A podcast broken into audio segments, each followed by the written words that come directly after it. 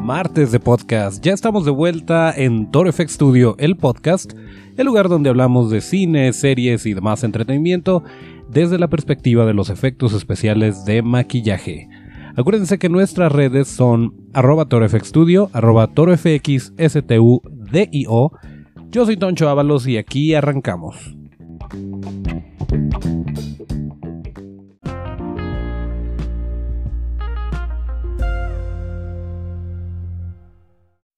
Bueno, pues ya salió el tráiler de la película de Aladdin que va a salir este 2019. Ya habíamos tenido por ahí un teaser que no nos mostraba gran cosa, pero más o menos nos daba una idea de cómo se iba a ver esta película. Pues ya por fin pudimos ver a Will Smith, por ahí salió en una portada de una revista donde no estaba maquillado, no era azul, y él mismo confirmó en su Instagram que sí iba a ser CGI, que sí iba a ser azul, que se tranquilizaran, que esa era la versión del personaje, pero estando como humano. Y bueno, ya tuvimos esta primera vista a el genio y vaya que causó polémica. Nada más les quiero recordar una cosa. Cuando tuvimos el tráiler de Infinity War de Avengers, Thanos se veía bastante morado, se veía, pues no era excelente o no, no era de primera calidad eh, como se veía este personaje, y finalmente, cuando fuimos al cine, todos nos quedamos boquiabiertos, el CGI era impecable y Josh Brolin hizo un excelente trabajo. Entonces vamos aguantándonos tantito, sí se ve medio raro. En lo personal a mí me parece bien, pues es eh, Will Smith y nada más le pusieron ahí como que el humito abajo y lo pintaron de azul. No estoy seguro que tanto de esto sea maquillaje y que tanto sea directamente en CGI, si es que lo pintaron antes y después lo le aumentaron ciertas partes o le agregaron, le, le compusieron, este, componieron, le compusieron digitalmente, em, pero por lo pronto, pues ahí lo tenemos. A mí me gusta la estética que está tomando este, eh, este tráiler, esta, esta película en sí, me gusta la, eh, imagen que nos están mostrando hasta el momento, la cueva, todo se ve muy interesante. A muchas personas no les pareció eh, correcta la elección en casting de Aladdin, que a lo mejor se debería de ver un poquito más mediterráneo, pero bueno. Ignorando estos detalles, yo creo que la película sí va a dar mucho de qué hablar. No creo que nos debamos de precipitar y empezar a juzgar cómo se está viendo el genio. Will Smith nos ha dado bastante diversión durante todos estos años. Nos ha mostrado que puede ser un héroe de acción y también puede ser cómico, que de hecho yo diría que es su fuerte.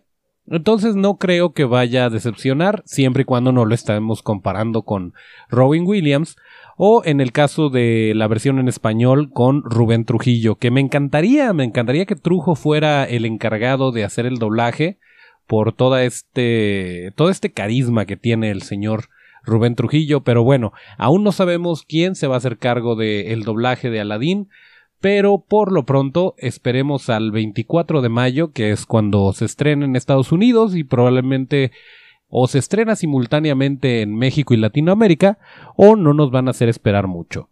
Pero bueno, ahí lo tenemos, ese fue el tráiler de Aladdin. Y en cuanto a próximos estrenos que va a traernos el video casero, en este caso la plataforma de DC, se va a estrenar esta serie que se llama Doom Patrol. ¿Ustedes se acuerdan de la serie de Titans que le estuvimos comentando? Esta de los jóvenes titanes, pero no en acción, sino en DC y un poquito más, pues para un público adulto, que por cierto ya está disponible toda la temporada de Titans en Netflix.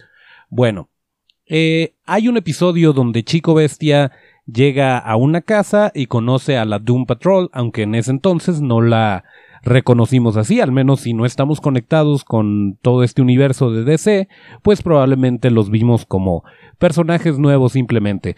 Pues estos personajes que son Robot Man, Negative Man, uh, Elastic Woman le están poniendo para no confundirse yo creo con Elastic Girl de los Increíbles, aunque también se le ha llamado así, eh, Crazy Jane, bueno, estos superhéroes, estas personas con, con habilidades extraordinarias, son liderados por el doctor Niles Calder, también conocido como The Chief, eh, que en la serie de Titanes, cuando salen estos personajes, el doctor lo hace Bruno Bichir, y a mi parecer fue una muy buena elección, me gustó mucho su personaje.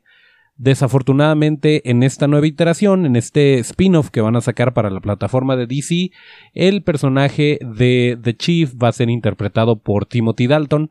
No me puedo quejar mucho porque Timothy Dalton es, eh, bueno, fue un, un James Bond en las películas de Licencia para Matar y Su nombre es Peligro. De hecho, casi hace Golden Eye.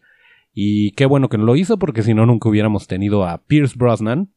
Pero bueno, en sí mi James Bond favorito ha sido em, Roger Moore, así que no tengo nada que decir al respecto. Pero volviendo, volviendo a Doom Patrol, esta serie se estrena este viernes 15 de febrero en la plataforma de DC y si aplican la misma que hicieron con Titanes, muy probablemente la tengamos pronto en Netflix también, por si no tenemos la plataforma de DC. Yo creo que es la, el enfoque que le están dando mientras se van con todo en la plataforma de DC, estarlo compartiendo un poquito con Netflix y yo creo que es muy inteligente. De cualquier manera, otras plataformas, otra, otros canales como Fox, que de repente tiene The Walking Dead y a los cinco años más o menos ya se estrena la temporada en Netflix, pues a lo mejor así lo está planeando DC pero bueno, por lo pronto esta serie se va a estrenar este viernes en la plataforma de DC.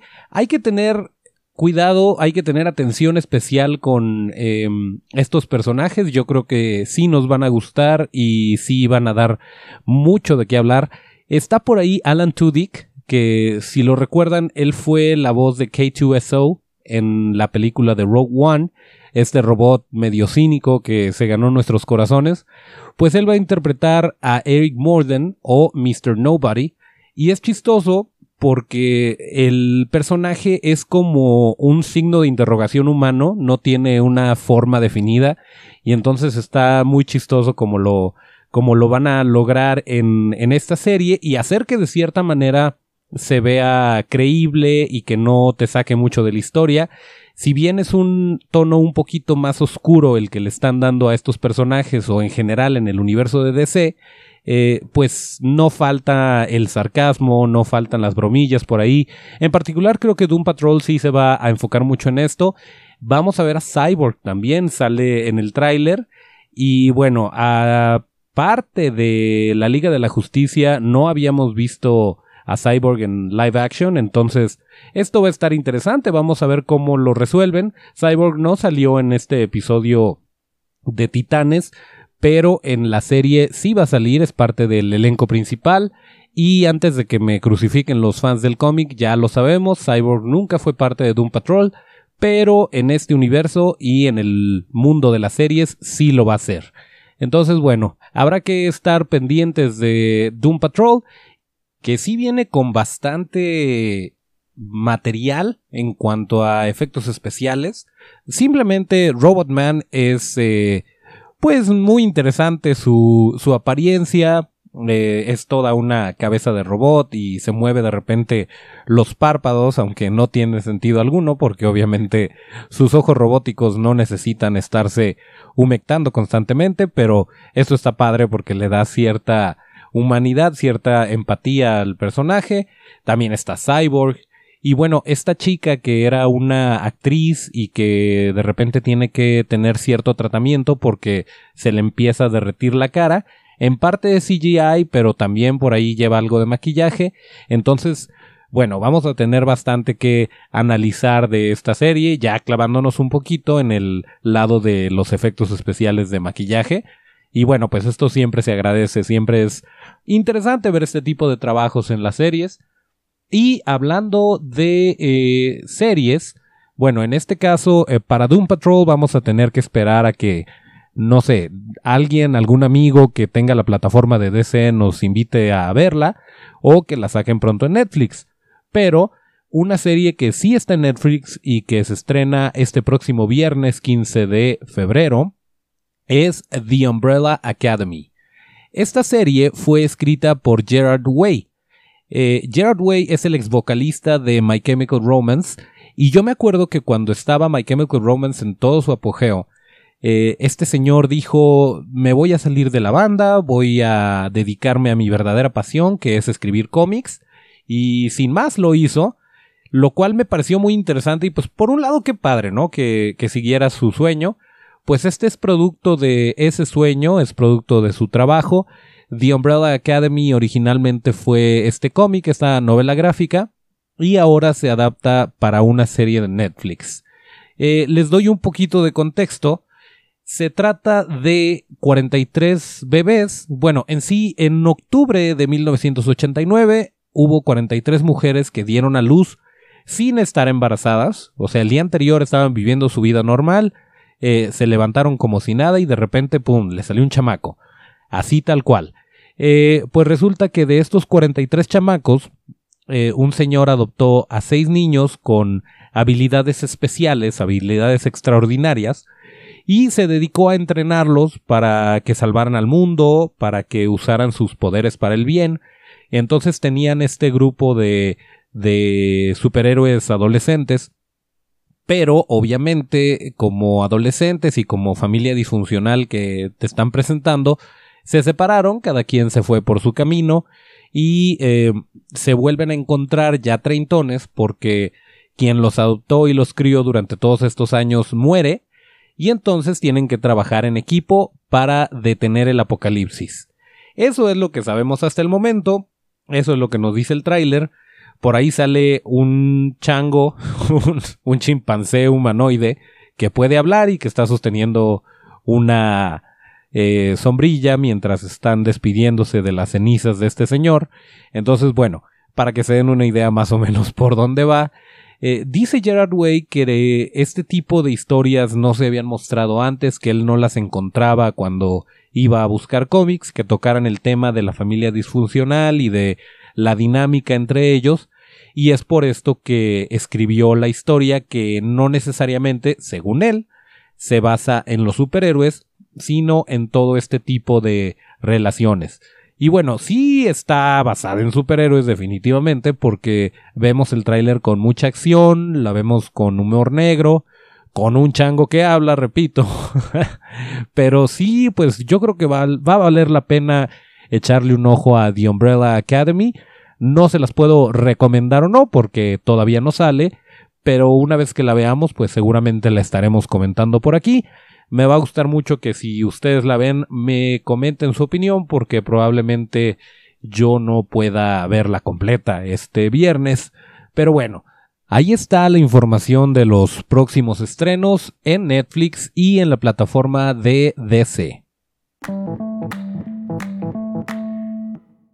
Bien, y en recomendaciones de eh, pues video casero, no es una, no es un material tan viejito como para estarlo recomendando en esta sección, pero la verdad es que sí llegamos un poco tarde a esta serie que se estrenó el año pasado y si ustedes no han tenido oportunidad de verla, de verdad no tiene desperdicio. Estoy hablando de The Haunting of Hill House o eh, La Maldición de Hill House. Sí, así se llamó acá. Bueno, eh, esta historia está basada en una novela de 1959 escrita por Shirley Jackson. Después fue adaptada a una película que se llamó La Mansión de los, de los Espectros eh, de 1963. En inglés solo se llamó The Hunting.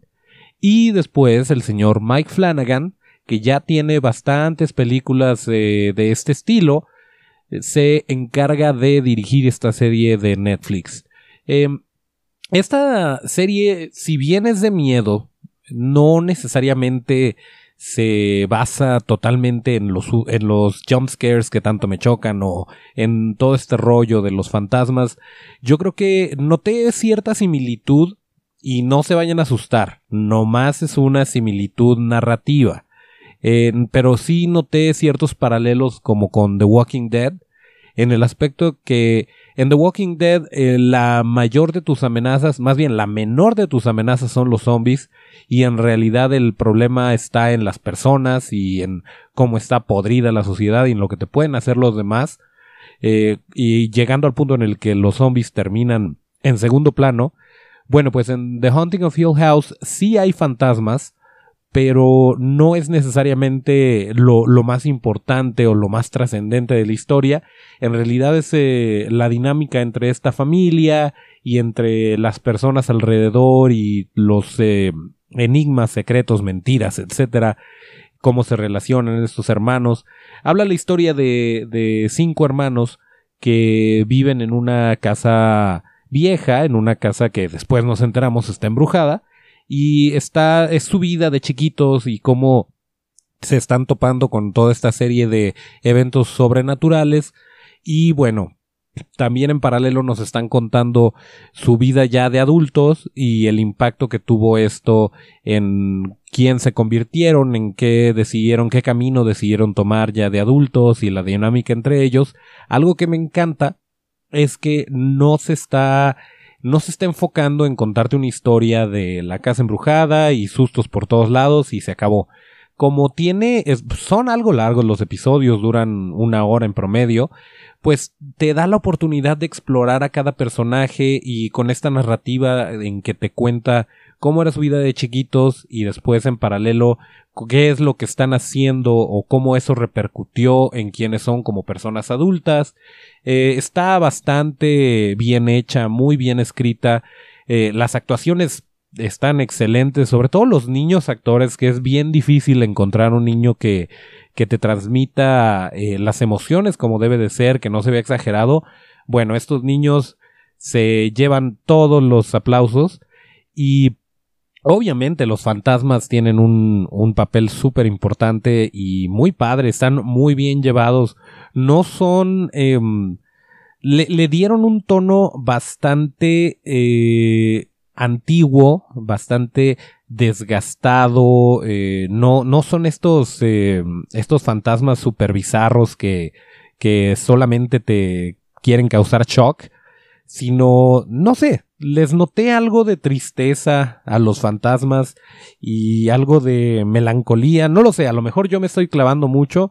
Si ustedes ya vieron la serie, seguramente recuerden cómo, cómo eran los fantasmas y cómo se veían. Yo creo que vale muchísimo la pena esta serie porque nos está dando otro lado del terror. No, no se está yendo por la vertiente que tantas y tantas películas de, de terror, de fantasmas, se han estado pues tomando últimamente.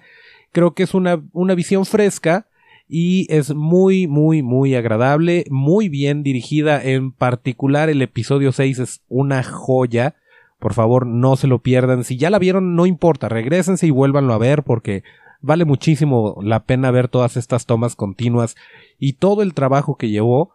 Y referente a ese trabajo, obviamente aquí hablamos de todo ese rollo del maquillaje de efectos especiales y está súper presente en esta serie. El maquillaje corrió a cargo, en particular el maquillaje de prostéticos, corrió a cargo de la empresa de Robert Kurtzman. Robert Kurtzman es la K en KNB, Después se salió para hacer su propia compañía, Robert Kurtzman MUFX o Makeup Effects, pero inicialmente Robert Kurtzman junto con Greg Nicotero, junto con Howard Berger, hicieron KNB. Y eh, ustedes recordarán a KNB por haber hecho cosas como Las Crónicas de Narnia, que le valió un Oscar a Howard Berger, o en este momento The Walking Dead, Fear the Walking Dead, pero antes de esto ya habían hecho los vampiros del crepúsculo al amanecer. Eh, bueno, son una máquina impresionante de efectos especiales. Y el señor Kurtzman se separó de esta, de esta triada de artistas para hacer su propio estudio. Y pues está a cargo del el maquillaje de esta serie de The Haunting of Hill House. Em, bueno, eh, las direcciones que le dio Mike Flanagan a Robert Kurtzman fue que usara una paleta desaturada. Entonces es por esto que los fantasmas que vemos, y no les estoy dando spoilers, si no la han visto, vale muchísimo la pena que lo hagan, pero sí se van a encontrar con esto, con una paleta desaturada.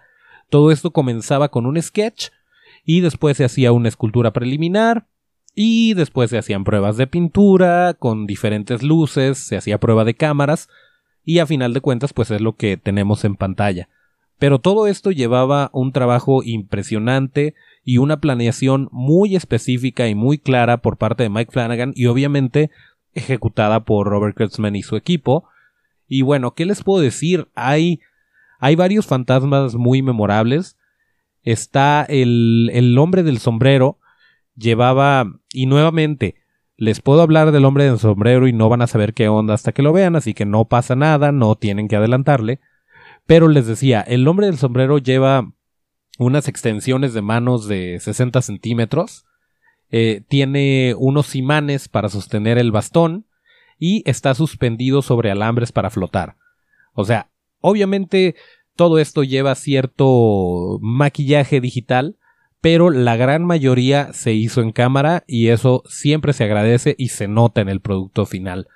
Y también pues el, el maquillaje que lleva este señor. Les voy a compartir por ahí un, artículo que hizo la Stan Winston School of Character Arts o SWSCA. Eh, está en inglés, pero bueno, si ustedes no saben inglés, pueden ver las fotos y lo demás se los estoy diciendo yo. Está padrísimo todo este detrás de cámaras. Em, también está por ahí la, la, señora del cuello doblado o The Ben Neck Lady. Este eh, diseño, para lograrlo, eh, pues es una, es una chava que tiene como una protuberancia en el cuello, como si se le hubiera zafado la espina, y este diseño se tuvo que hacer eh, de manera que cubriera parte del lado de su cara, para que no hubiera estrés en la mandíbula, no se vieran estas lonjitas a la hora de doblar la cabeza, y no se forzara el prostético, y no se estuviera por ahí despegando. Eh, y bueno, todas estas consideraciones hay que tomarlas en cuenta cuando se está diseñando un personaje, cuando se está diseñando un prostético.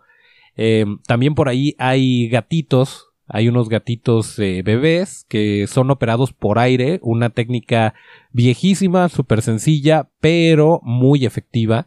Son operados por aire para que se, para que parezca que están respirando. Y esto, em, bueno, es una, una gloria el, el, tener este tipo de recursos que son tan fáciles de ejecutar. También una panza embarazada que lo mismo, para que se vean los movimientos dentro de la panza. De repente si lo hacen por CGI, eso sí se nota muy muy falso, a menos que sea buenísimo el estudio y que le den muchísimas pasadas. Pero esta eh, resulta otra solución muy viable y muy práctica, que es tienes tu panza prostética, y tiene estas especies de globos por debajo que se están inflando y, a cuadro parece que se está moviendo la panza, parece que se levantan por ahí ciertas protuberancias y le da mucho realismo al efecto. Em, lo curioso de esto es que también todos los, todos los maquillajes, todos los prostéticos fueron 100% en silicón. Yo hubiera pensado lo opuesto, porque eh, el silicón tiende a ser traslúcido y es por esto que se, se usa mucho en efectos de piel, de envejecimiento, pues el silicón sí le ahorra mucho trabajo a la hora de pintar al artista de maquillaje. Pero bueno, estos que eran pálidos, que tenían, les digo, esta paleta desaturada, eh, hubiera sido, a mi parecer, más sencillo hacerlo tal vez con, con espuma de látex. Pero bueno, optaron por hacer todos los prostéticos con silicón y así fue como se lograron todos estos personajes de The Haunting of Hill House. De verdad, eh, véanla si no han tenido la oportunidad. Yo confieso que me atrasé un poquito, llegué tarde a esta serie, pero la estoy disfrutando muchísimo. Y les vamos a compartir, tanto en la descripción en YouTube como en el Twitter de TorFX Studio, les vamos a estar compartiendo también este artículo para que ustedes vean las imágenes. Y pues esa es la recomendación en video casero, la recomendación en Netflix. Si no la han visto, échense la vuelta. Si ya la vieron, vean el episodio 6 otra vez. Y pues platíquenme qué les pareció esta serie.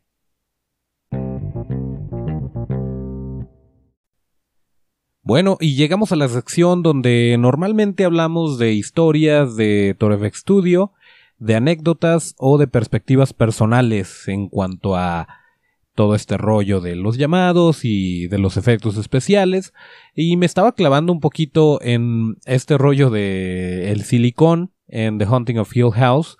Nosotros primordialmente utilizamos cuando el proyecto lo permite espuma de látex, pero eh, me gustaría saber cuál es su opinión y si no saben la diferencia entre ellas dos, pues para eso estamos aquí. La espuma de látex se hace como un pastel, como si fuera em, una receta de cocina, se mezcla una base de látex con un agente espumante, un agente vulcanizante y por último se agrega un gelificante. Todo esto se hace en una batidora que no puedes usar después para hacer comida porque químicos y a partir de todo esto, una vez que tienes tu mezcla y ya está lista, la vacías en tu molde eh, con su positivo, con su respectivo positivo, se cierra, se cocina y eso resulta eh, después de cierto tiempo tienes tu prostético de espuma de látex, que es muy ligero, que permite a la piel respirar, es como una esponja, como uno de estos colchones de, espuma, eh, pero obviamente con la textura y con todo el detalle que tú le diste a la escultura y que se capturó en el molde.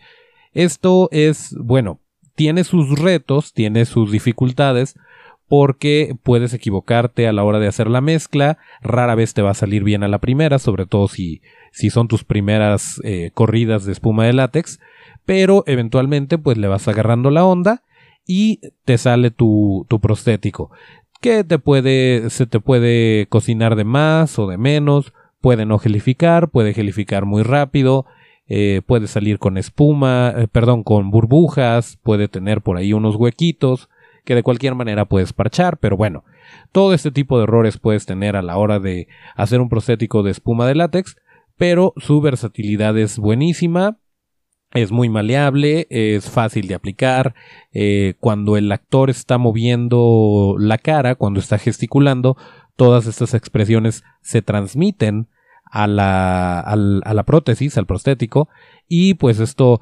permite que te puedas perder en el personaje y no se vea simplemente como una máscara. Entonces, a nosotros nos encanta la espuma de látex. Sin embargo, eh, la tendencia en Hollywood desde hace ya varios años ha sido el utilizar cada vez más y más el silicón, aunque la espuma de látex sigue vigente y se sigue utilizando y está ahí presente, no es como si esté desapareciendo, simplemente los estudios están explorando otras opciones y dependiendo de la necesidad se pueden ir por un lado o por otro o incluso por gusto personal.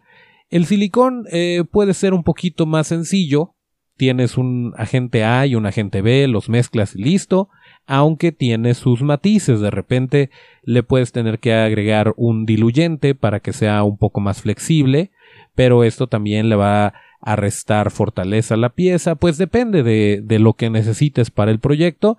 Y también está el silicón encapsulado en el cual con un líquido que normalmente se utiliza para hacer gorras calvas, eh, con este líquido se, se rocía en ambas partes del molde, en medio le pones el silicón, lo cierras y una vez que todo esto ha curado, tienes unas orillas que puedes diluir con, con, acetona o con alcohol isopropílico y es facilísimo a la hora de aplicar porque se pierde completamente dónde termina la piel y dónde empieza el prostético.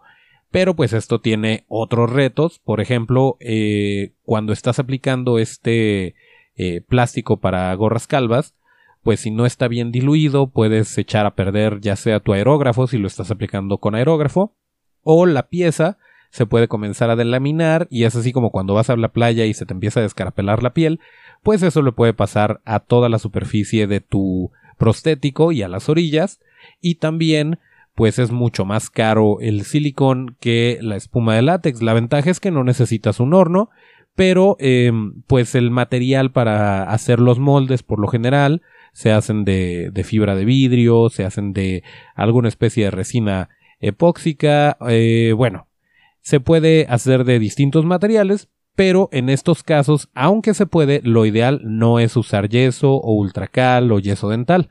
Entonces, bueno, eso también supone otra, eh, otro aspecto a considerar a la hora de usar este tipo de materiales, además que suele ser un poquito más pesado el silicón. Pero, eh, pues por ejemplo, en Vice, esta película de la cual hablábamos la semana pasada, eh, en, en, muchas de esas películas donde se envejecen a los actores, por lo general optan por el, el silicón. Y en producciones actuales como The Walking Dead, eh, se están utilizando prostéticos de espuma de látex y pues se ve súper padre en los zombies y todo esto. Y bueno, no sé si ustedes, eh, si no están metidos en esto, si como espectadores lo alcancen a notar, pero pues a veces no se trata de lo que prefieras o no se trata de lo que sepas hacer, sino lo que es mejor para el proyecto y también lo que es mejor para el presupuesto. Muchas veces es elección personal. Por ejemplo, en el caso de Robert Kurtzman, estoy seguro que no le dijeron los fantasmas de Hill House tienen que ser de silicón forzosamente. Pero el señor Kurtzman decidió que así iban a ser y a final de cuentas hizo un trabajo impresionante, entonces no hay nada que decirle. Pero bueno, hasta aquí la breve explicación de espuma de látex contra silicón. Ya saben que si tienen cualquier duda, si quieren saber Cualquier cosa en particular acerca de los efectos especiales, eh, pues nos lo pueden hacer saber mediante nuestras redes y con mucho gusto lo vamos a estar comentando aquí.